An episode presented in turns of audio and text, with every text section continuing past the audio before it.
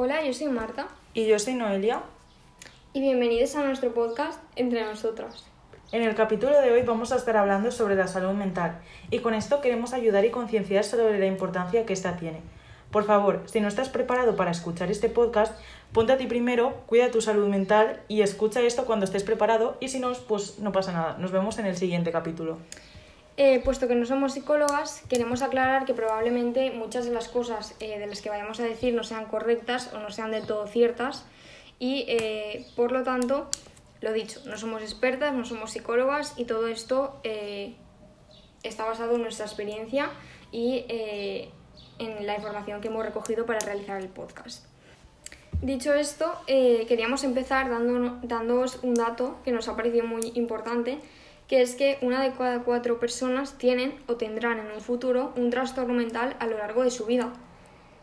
Esto es una cifra muy grande ya que eh, es incluso más alta que la de la gente que padece cáncer.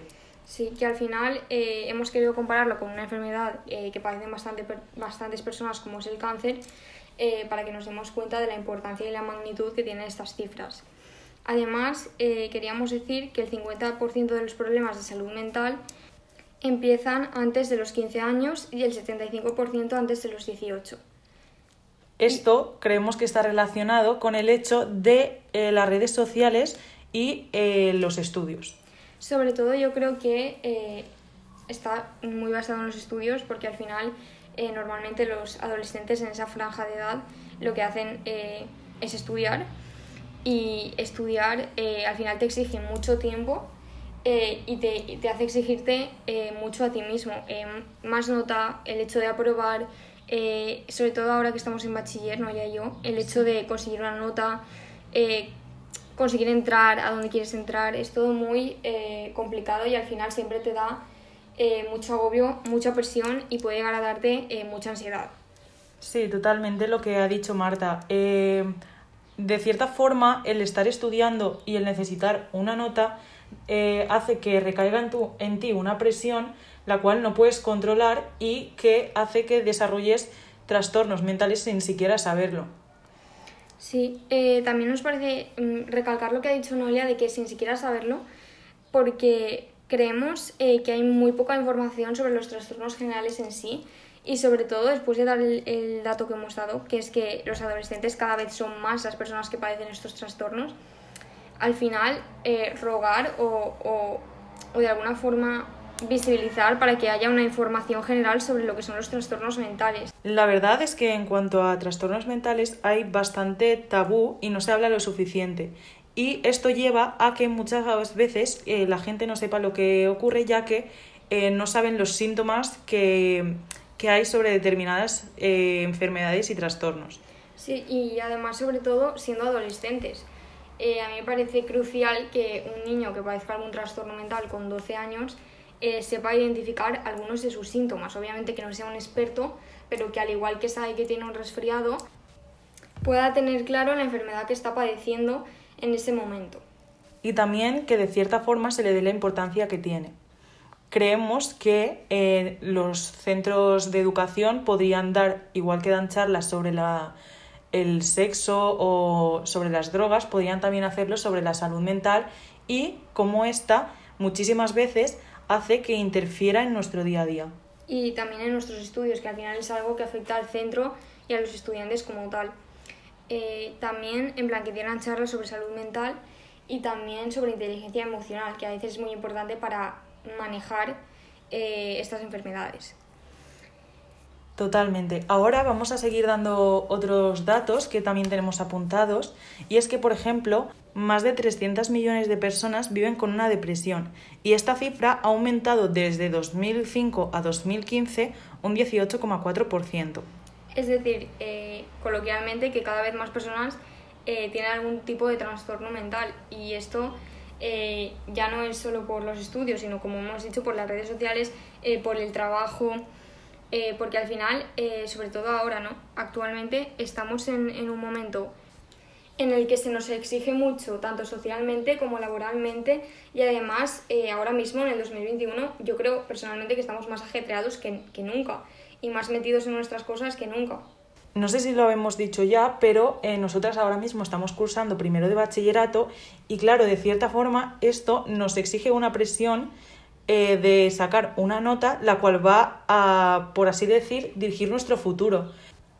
Y ya no solo por la nota, sino porque realmente a ti ya eh, en el verano antes de entrar a bachiller ya te dicen, escoge un bachiller, escoge una cosa que quieres hacer. Y eso al final también es un agobio porque al final estás dictaminando tu futuro eh, a lo que te vas a dedicar de una forma muy, mm, en mi experiencia, ¿eh? igual a ti no, pero bajo mi experiencia muy precipitada y que también te da ansiedad el hecho de decir, ostras. Totalmente, porque es verdad que mucha gente, como le hacen elegir desde tan pronto, puede que en un futuro cambie de idea y em, al haber entrado en un bachillerato, por ejemplo, el cual no es el que necesita, le puede causar mucha ansiedad el hecho de no poder llegar hasta donde quiere llegar.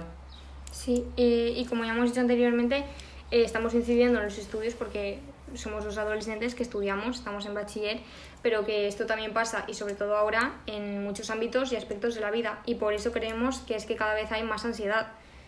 Totalmente, creemos que eh, de cierta forma los estudios son una de las partes más fundamentales por las cuales la gente sufre trastornos mentales, los estudios o el trabajo también, porque el trabajo de cierta forma te está exigiendo que des lo mejor de ti y no siempre puedes hacerlo, y menos si tienes cualquier tipo de enfermedad, tanto mental como física. Además, eh, incidiendo en esto que ha comentado mi compañera Noelia, decir que eh, en todos los ámbitos, ¿no? Al final siempre se espera que tú te levantes y seas la mejor versión de ti mismo con todo el mundo, con todos tus amigos. Y si tienes un día malo, puedes decir, es que hoy no estoy de todo bien, tal. Pero al final se espera que, tengas una actitud cuando sales de tu casa que es como muy alegre, eh, muy contenta, muy simpática. Y al final es que no todos los días son así. Y al final es que estamos reflejando algo que no es real. Totalmente. Y yo creo que de cierta forma en esta sociedad se exige estar todo el tiempo bien. Y no siempre es así. Es más, yo creo que no hay nadie en el mundo que esté eh, 24 horas del día totalmente feliz. Eh, probablemente hayan cosas pues que le afecten más y menos. Y muchas veces ese, ese tipo de cosas y esas pequeñeces a vista de los demás pueden afectar muchísimo a la persona y a lo que está viviendo eh, ella misma. Exactamente. Eh, dicho esto, también queremos decir que otro dato del cual hemos buscado y nos hemos informado, que nos dice que los problemas de salud mental serán la principal causa de discapacidad en 2030. O sea que esto otra vez vuelve a incidir en lo que hemos comentado anteriormente, que cada vez son más las personas que padecen ansiedad y por todo esto que hemos comentado. Además, eh, a mí me parece muy importante eh, ir al psicólogo. Me parece muy importante porque eh, en el caso de que tú te encuentres mal, tengas unos síntomas que estén relacionados con la ansiedad, con la depresión, con muchos otros trastornos mentales, es importante ir. Pero es que también es importante ir eh, para cuidarte a ti mismo, o sea, para cuidarte mentalmente a ti mismo. Y al final es que hay mucho tabú eh, respecto a, o sea, a ir al psicólogo eh, y realmente el psicólogo se ve como una cosa de locos. Sí. Se ve como una cosa de, ah, tú vas al psicólogo, en plan, rara, ¿sabes? No, no es normal, no... ¿Qué te pasa? Porque vas al psicólogo. Pero sin embargo, si decimos que nos duele la garganta y hemos ido al médico, entonces dicen, ah, bueno, mm, sí, para ver qué te pasa, ¿no? Ahora en COVID hay, pues para ver si tienes COVID, descartar cosas, tal. Pues al final cuando vas al psicólogo, eh, tú tienes unos síntomas mm, generalmente que suelen ser muy genéricos, mm, pueden ser de mil cosas, no sabes qué es, no sabes qué te pasa, pues ve al psicólogo. Eh, y, ya, y ya no solo, como he dicho, si tienes unos síntomas eh, de algún tipo de trastorno mental, sino ya para cuidarte a ti mismo, que al final el psicólogo mima, por decirlo de alguna forma, tu mente. Respecto a lo que ha dicho Marta, creo que también no siempre tienes que tener unos síntomas o sentir que necesitas ir al psicólogo, que aparte también, claro, si tú crees que necesitas ayuda psicológica o de cualquier otro tipo, por favor, pídela.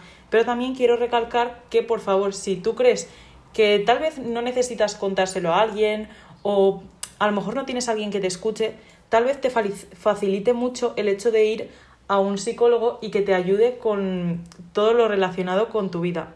Además, también creo que la seguridad social en cuanto a psicólogos está bastante mal y el hecho de que no todos podamos acceder gratuitamente a ellos. Totalmente. Además de que tienen un precio bastante elevado y tenemos que recalcar que eh, eh, las enfermedades mentales son tan válidas y, e impiden tanto como una enfermedad física. Quiero incidir en lo que ha dicho Noelia porque es cierto. Eh, nosotras queremos concienciar eh, sobre los trastornos de salud mental, pero creo que también es justo eh, hablar de las carencias que hay respecto a ayudar psicológicamente. lo que ha dicho Noelia es muy cierto y es que al final ir a una consulta con un psicólogo que igual te proporciona muchas cosas buenas en tu vida no es precisamente barato. Y no todas las personas se lo pueden permitir porque es bastante caro.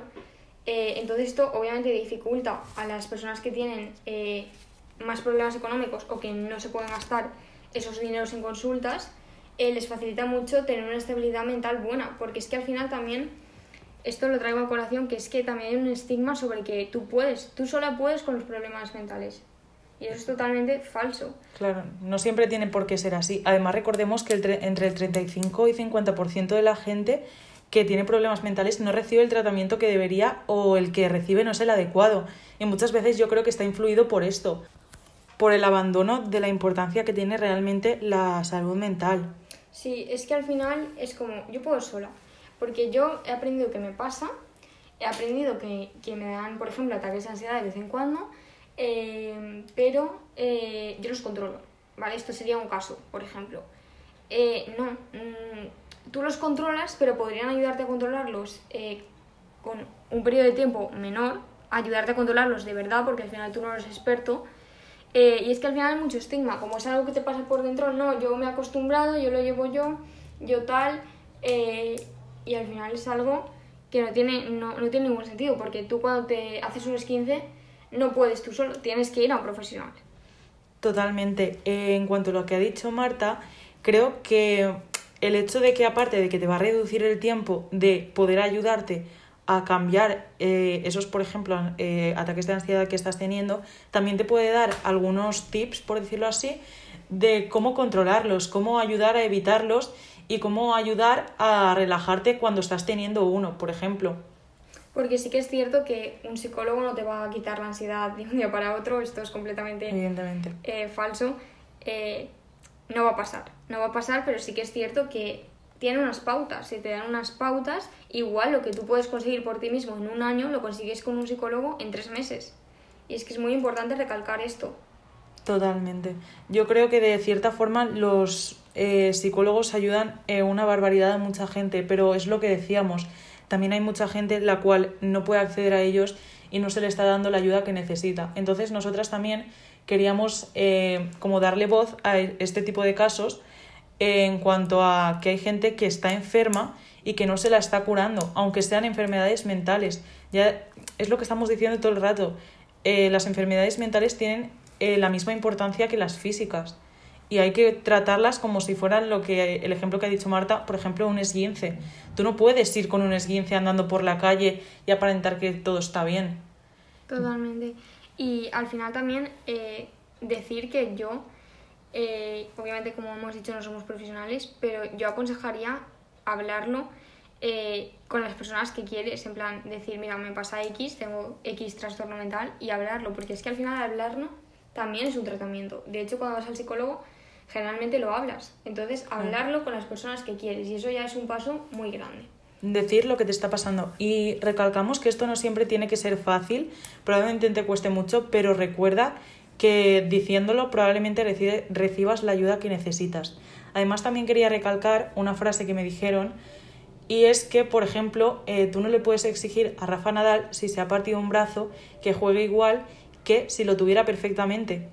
Evidentemente tú no le puedes exigir a una persona que tiene depresión que tenga el mismo rendimiento que si no la tuviese porque es prácticamente imposible o inviable muchísimas veces.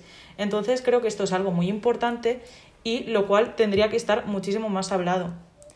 Y sobre todo en, en, todos los ámbitos, pero sobre todo lo que ha comentado mi compañero Noelia, en ámbitos eh, laborales, eh, en centros educativos, que si a un alumno le da un ataque de ansiedad y es un alumno eh, diagnosticado que tiene ansiedad, no es que se haya puesto nervioso, es que tiene un ataque de ansiedad. No es, ah, se ha puesto nervioso, tal. Al final eh, es quitarle importancia a una cosa que tiene mucha importancia. Además, eh, quería eh, sacar como tema también, hace un tiempo me vi un vídeo del canal de Luc Loren, no sé si sabéis quién es, pero tiene algunos de, algunos de sus vídeos en su canal, tratan sobre charlas que hace con personas conocidas y yo recuerdo que hizo una con Susana Molina, que muchos la conoceréis por la Isla de las Tentaciones, donde básicamente hablaban sobre que ella tenía ansiedad y de que iba a sitios en los que había mucha gente, le daban ataques de ansiedad y pánico y se desmayaba, se encontraba muy mal. Y ella lo que hacía era continuamente ir al médico, le hacían un montón de pruebas, un montón de tags, uy, ¿qué me pasa? Todo le salía, obviamente que no tenía ninguna enfermedad física. Y eh, esto lo saco porque está muy relacionado con lo que ha dicho Noelia, de que al final eh, hay cero visibilidad, pero hasta por parte de médicos. En plan, ningún médico todos decían, no, vale, no tienes ninguna enfermedad física, pero ningún médico fue capaz de decirle, mira, es que igual tienes que ir de redirigirla a un psicólogo. O sea, de redirigirla a un psicólogo y decirle, mira, es que igual no es tan físico lo que te está ocurriendo, sino que es más eh, psicológico. Y nadie fue capaz, ningún médico, de decirle eso. Y eso a mí me parece también que al final los médicos eh, tienen que tener también, no una formación de ello, pero también tener eh, el conocimiento de que eso puede estar. suficiente, en plan, no, no mucho, pero el conocimiento suficiente para decir, oye, hasta aquí no puede ser algo físico, vamos a redirigirla a un psicólogo. Claro, o a un psiquiatra. Y es que es muy penoso que, que estén, vengan a hacerle pruebas y nadie, ningún médico, ninguna enfermera, sea capaz de decirle, oye, quizás tengas que ir a un psicólogo. Claro. Y al, eh, final, al final es que esta muchacha está perdiendo años de ir a terapia, perdiendo el tiempo.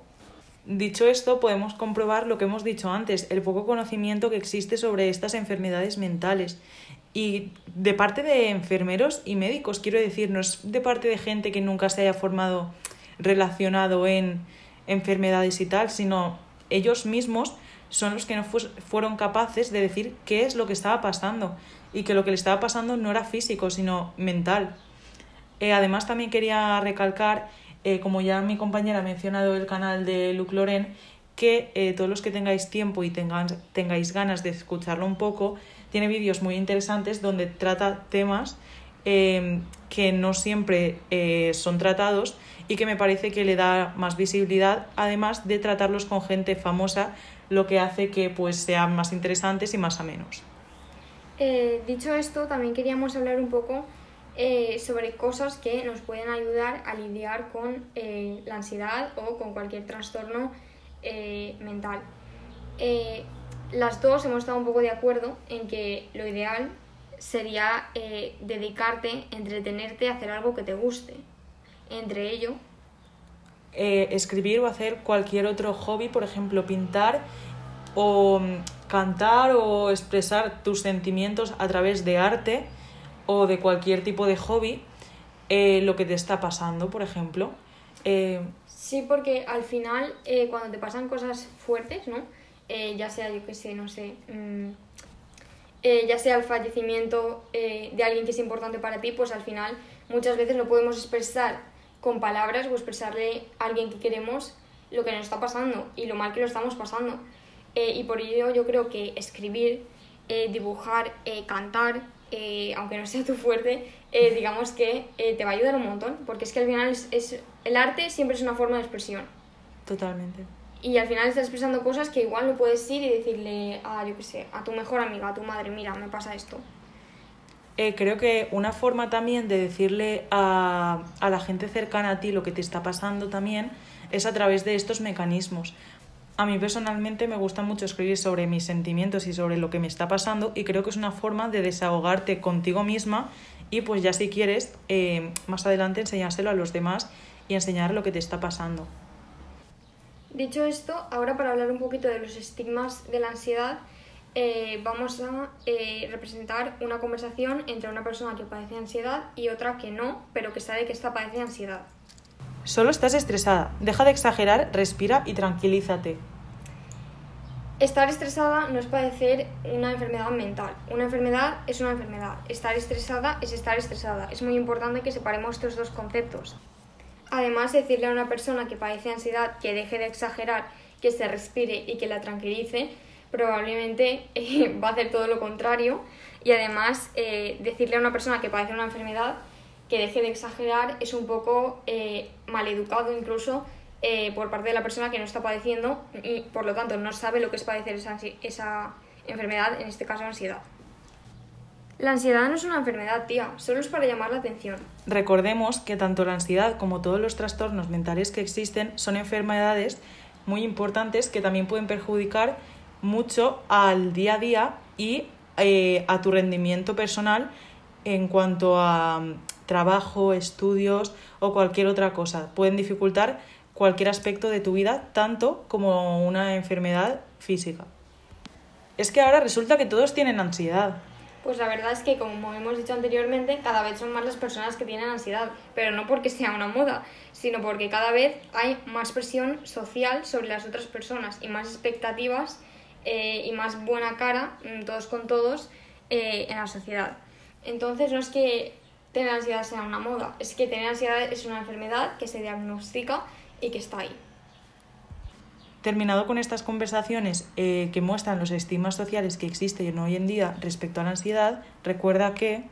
No permitas que nadie desvalorice tus pensamientos y emociones. No temas pedir ayuda.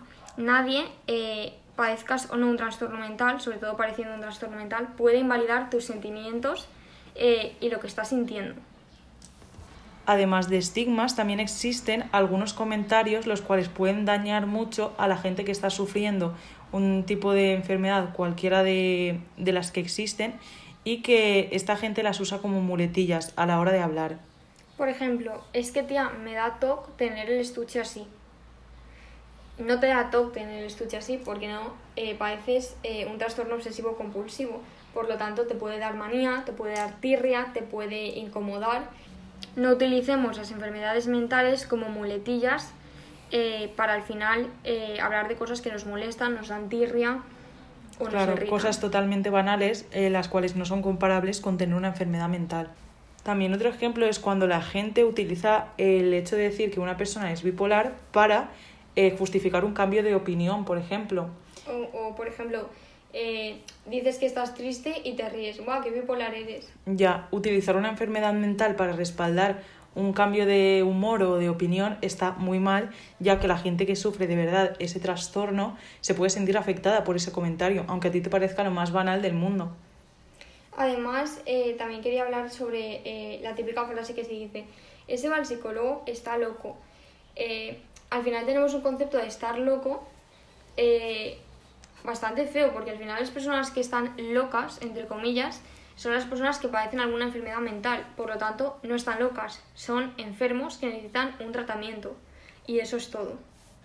También hay que remarcar que muchas veces eh, cualquier tipo de enfermedad mental viene relacionada con el entorno en el que, mm, en el que se ha vivido o abusos en los cuales se han sufrido o cualquier tipo de violencia, estrés postraumático, etc.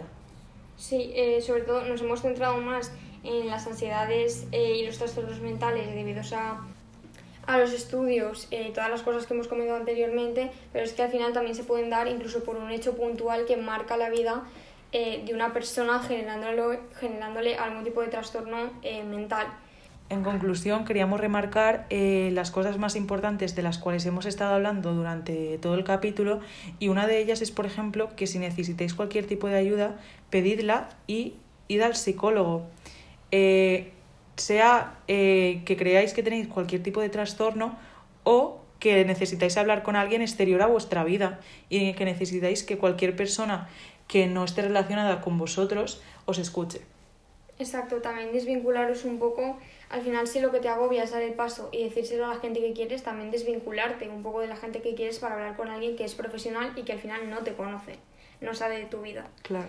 Eh, la segunda cosa que queríamos recalcar es también eh, recalcar y visibilizar de alguna forma un poco la mala gestión que hay en cuanto a la ayuda psicológica que aporta y brinda la seguridad social.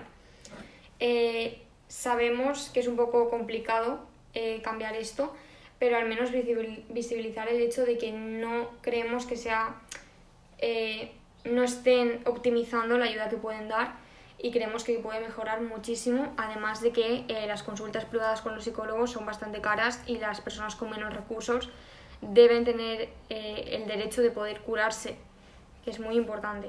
Claro, poder eh, tratar eh, la enfermedad como cualquier otra persona. Eh, yo creo que de cierta forma nosotros podemos ayudar, nosotros realmente poco podemos hacer, pero creo que lo que podríamos hacer sería intentar visibilizarlo, como ha dicho mi compañera Marta, lo máximo posible y hablar lo máximo de, posible de esto para que deje de ser un tabú y para que en un futuro, ojalá, Em, la, la seguridad social gestione mucho mejor esto. Y que todos podemos ser un poquito más libres de decir eh, lo que nos pasa sin sentirnos tan presionados eh, por, por, la gente al final. Y, y eso es todo. Eh, esperamos que os haya gustado. Hasta aquí ha llegado el podcast de hoy. Em, a nosotras nos ha resultado bastante entretenido y nos ha gustado mucho hablar de esto. Sí, creemos que teníamos muchas ganas de hacerlo porque creemos que es un tema importante y ambas estábamos muy ilusionadas con, con, el hecho de realizar un podcast sobre este tema y creo que lo hemos hecho eh, bastante bien. Eh, repetimos, no somos psicólogas, no nos hagáis caso en todo, pero yo creo que ha estado bastante ameno y que hemos dicho todo lo que queríamos decir. Totalmente. Recordad que probablemente hayan fallos y errores porque no somos profesionales, pero eh, nosotras lo hemos dado desde bajo nuestro punto de vista y, y eso. Muchísimas gracias por escucharnos y nos vemos en el siguiente podcast. Adiós.